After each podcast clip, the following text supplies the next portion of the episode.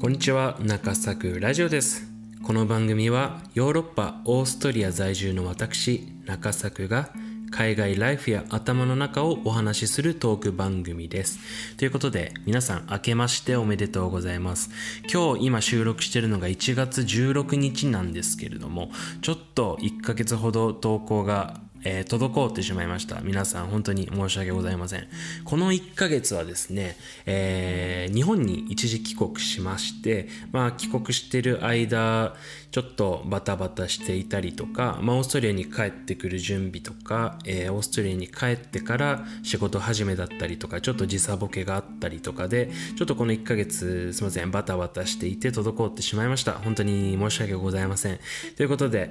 まあ早速、えー、トークお話ししていきたいと思うんですけれども今日はですね、まあ、ちょっと僕にとってなんですけれども嬉しいニュースがありまして、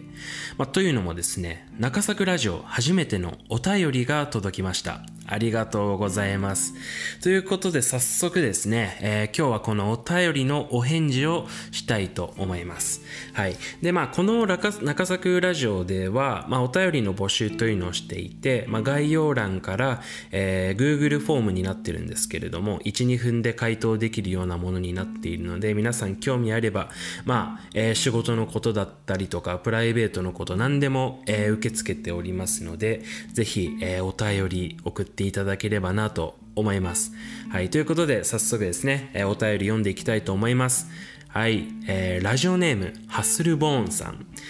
こんにちは。えー、YouTube で大学時代の専攻は機械工学だとおっしゃっていたと思いますが、えー、研究されていた内容について専門的なお話が聞きたいです。また仕事も研究開発をされているのでしょうかということでですね、えー、お便りいただきましてありがとうございます。ハッスルモーンさん。はい。で、まあ僕 YouTube で中作 TV というチャンネルをやってるんですけれども、そのチャンネルを見てくださった方の、えー、からのお便りということで、はい、ありがとうございます。ということでですね、えー、機械工学専攻していて、えー、その研究内容は何だったかっていうのと、今のお仕事研究開発されてるんですか？っていう2つの、え、質問いただいたんですけれども、まあ今日はちょっと少し専門的な話になってしまうかもしれないんですけれども、まあ、えー、小学生でもわかるようにというか、えー、噛み砕いてお話ししますので、ぜひ皆さん、えー、こんな世界もあるんだっていう感じ程度で、え聞き流していただければなと思います。はい、では早速答えていきます。え研究内容についてですね、え僕は電気自動車の研究をしておりました。はい。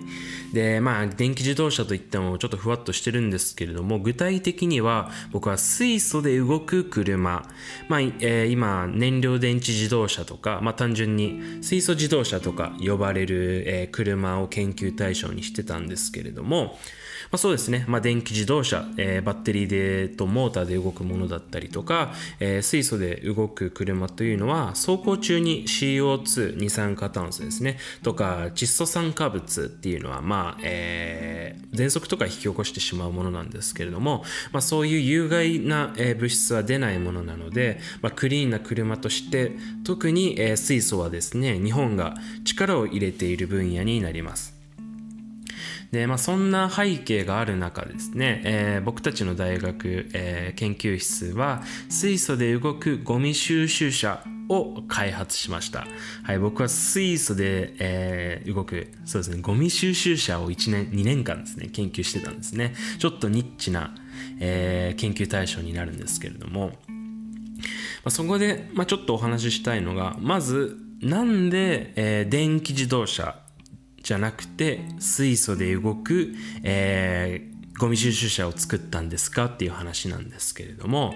電気自動車だととある問題があるんですね、えー、それはですね重量ですはい、重量が問題になるんですね。どういうことかというと、えー、電気自動車で動くゴミ収集車を作ろうとすると、えー、まあその膨大な量のバッテリーを積む必要があるんですね。でそれが何が問題かというと結局その車両重量がえ、車の総重量が重たくなってしまうんですね。そうしますとですね、えー、ゴミ収集車というのは一種の貨物自動車でして、まあ、貨物自動車というのはこの積載量っていうのが決まってるんですよね。はい。で、その分、え、バッテリーの重量が重くなればなるほど、こう積載できる、積み込める、まあ、荷物の量が少なくなってしまうっていう問題があるんですね。はい。なので、要するに、この電気自動車でゴミ収集車を作ろうとすると、そのゴミを積載できる量が少なくなってしまって、まあ、貨物自動車としての役割というか、ゴミ収集車としての役割が果たせなくなってしまうんですね。はい、一方ですね水素自動車は、えー、電気自動車にも比べてはるかに軽く作ることができるので、えー、まあ、そのゴミ収集車としての役割を果たせるんですね。なので、えー、僕たちは電気自動車じゃなくて水素で動くゴミ収集車に着目したんですね。はい。で、まあ、えー、そういった背景があって、ゴミ収集車、水素で動くゴミ収集車を1年間、えー、とある町に導入しまして、まあ、従来の、まあ、普通のゴミ収集車っていうのはディーゼル、軽油で動く、えー、ものなんですけれども、その、ディーゼルで動くゴミ収集車と比べてどれだけ CO2 排出量を減らせるのかという、まあ、分析評価を行いました。はい、でここで一つ疑問が生まれると思うんですけれどもそもそも水素自動車って CO2 二酸化炭素排出しないのになんでその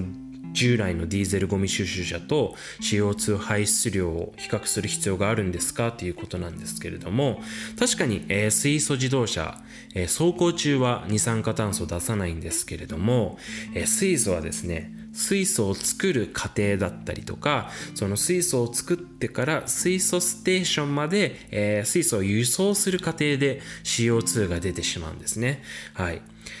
で、えー、その量っていうのがある程度分かってるんですね。はい。つまり、例えば、えー、100キロ、えー、ゴミ収集車が走行するのに対して、えー、まあ、これだけ水素を使いますっていうのが分かります。はい。で、えー、走行中は CO2 出ないけれども、えこれだけの水素を作るのに、えこれだけ CO2 が出ました。ということで、え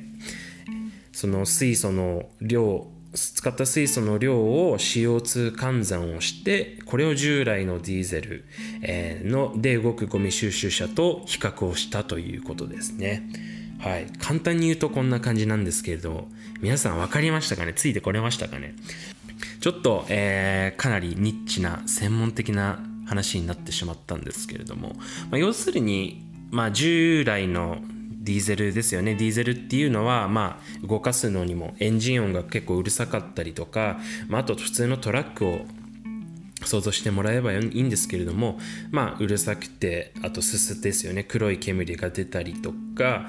あまあちょっといろいろ問題があるのでそれを、えー、未来の車にしていきましょうよっていう研究ですよね。そういうことをしていました。はいえー、まあ、続いて2つ目の質問について答えようと思うんですけれども、えー、まあ、2つ目の質問は仕事も研究開発をされているのですかっていう質問ですね。はい。まあ、答えとしては、はい、してますという答えになりますね。はい。またちょっとそれだと、えー、寂しい回答になってしまうので、僕の仕事の内容について少しお話ししたいなと思います。はい。でも、僕はですね、オーストリアで、えー、現地就職をして、えー、新卒で、えー、自動車系のメーカーではないんですけれども、まあ、そういう技術開発をする開発、えー、会社に勤めております。で部署としてはハイブリッドだったり電気自動車のパワートレイン開発という部署に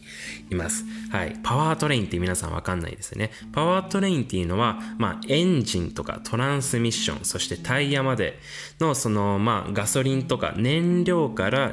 実際にエンジンを回してタイヤまでそのエネルギーが伝わっていくまでのその、えー、燃料から、えー、タイヤまでの一連のその構成部品のことを、えー、パワートレインと言います。皆さん分かりましたかね？ちょっと難しいと思うんですけど、まあ要するにその車があってその中ボンネット中にいろいろ入ってるじゃないですか。まあそこら辺のことをやってますよっていうことなんですけれどもはい。その中でもですね僕のチームではバリデーションということをしております。はい、バリデーションっていうと、まあ、日本語に直訳すると妥当性っていう、えー、日本語になるんですけれども要するに仕事内容としてはこう開発車両があるんですけれどもその開発車両がしっかり安全に動くのかというのをテストしてそれをちゃんとえー、まあ、国とか世界で定められている基準にちゃんと達しているんですかっていう、まあ、テストそして分析評価をすることっていうことをやっています。まあ簡単に言うと品質評価とかなんかそういう安全系のところになるんですけれども、まあ、そういった仕事をしています。はい。そうですね。まあオーストリアで働いてるわけなんですけれども、よく聞かれるのが、まあこう日本って自動車メーカーたくさんあるじゃないですか。トヨタ、ホンダ、日産、スバル、マツダ、スズキ、こうまあスラスラ出てくるんですけれども、なんで日本に自動車メーカーたくさんあるのにわざわざオーストリアなんですかっていう質問ですよね。はい。まあ日本のメーカー僕ちょっと博打だと思っていて、ちょっと悪口ではないんですけれども、まあ、日本の例えばトヨタに勤めるとします。そうするとですね、大体ま入社してから最初はディーラー研修、まあ、その営業というかそのお客さんに実際触れるところで、えー、ディーラー研修をしてその後工場研修っていうのがあって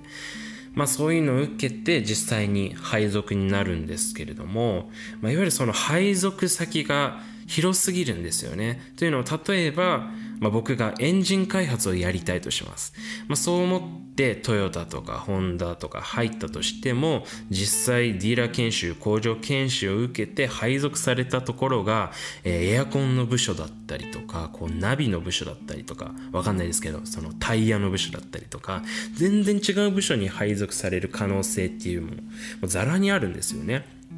はいそれってもう、まあ、同じ会社にいるんですけれども本当エンジンと例えばナビって業界が違うぐらいの違いがあるんですよね、はい、僕はちょっとそれが怖くて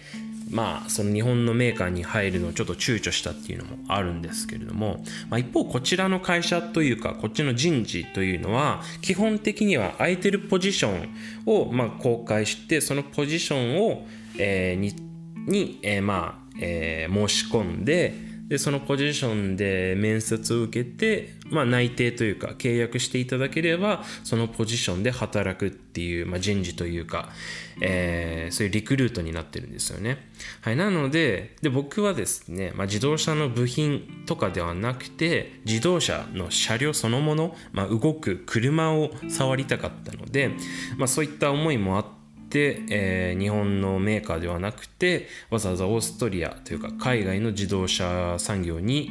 飛び込んできました。はいまあ、あとは単純にその海外移住に興味があったっていうか、まあどこでもよかったんですよ。別にオーストリアを選んだわけじゃなくて、こう内定というか契約をいただいたところがたまたまオーストリアだったというだけで、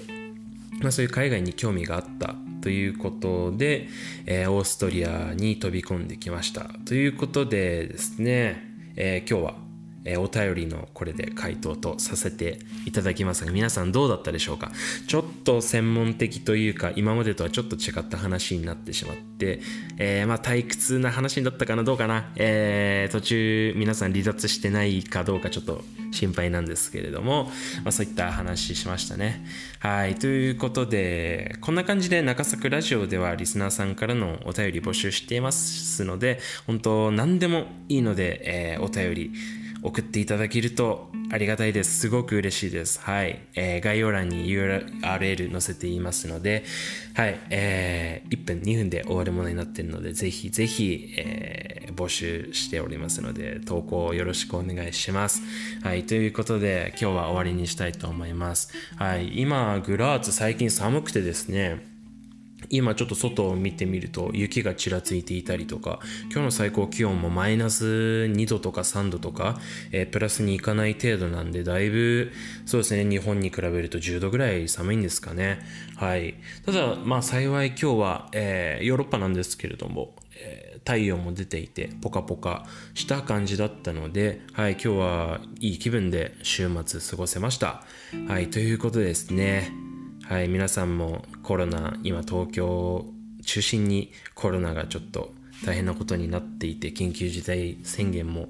どんどんどんどん広がっているような感じになってると思うんですけれども、えー、手洗いうがいとかね、えー、コロナ対策しっかり気をつけて頑張って生きていきましょう。はい。ということで今日は以上です。また次のエピソードでお会いしましょう。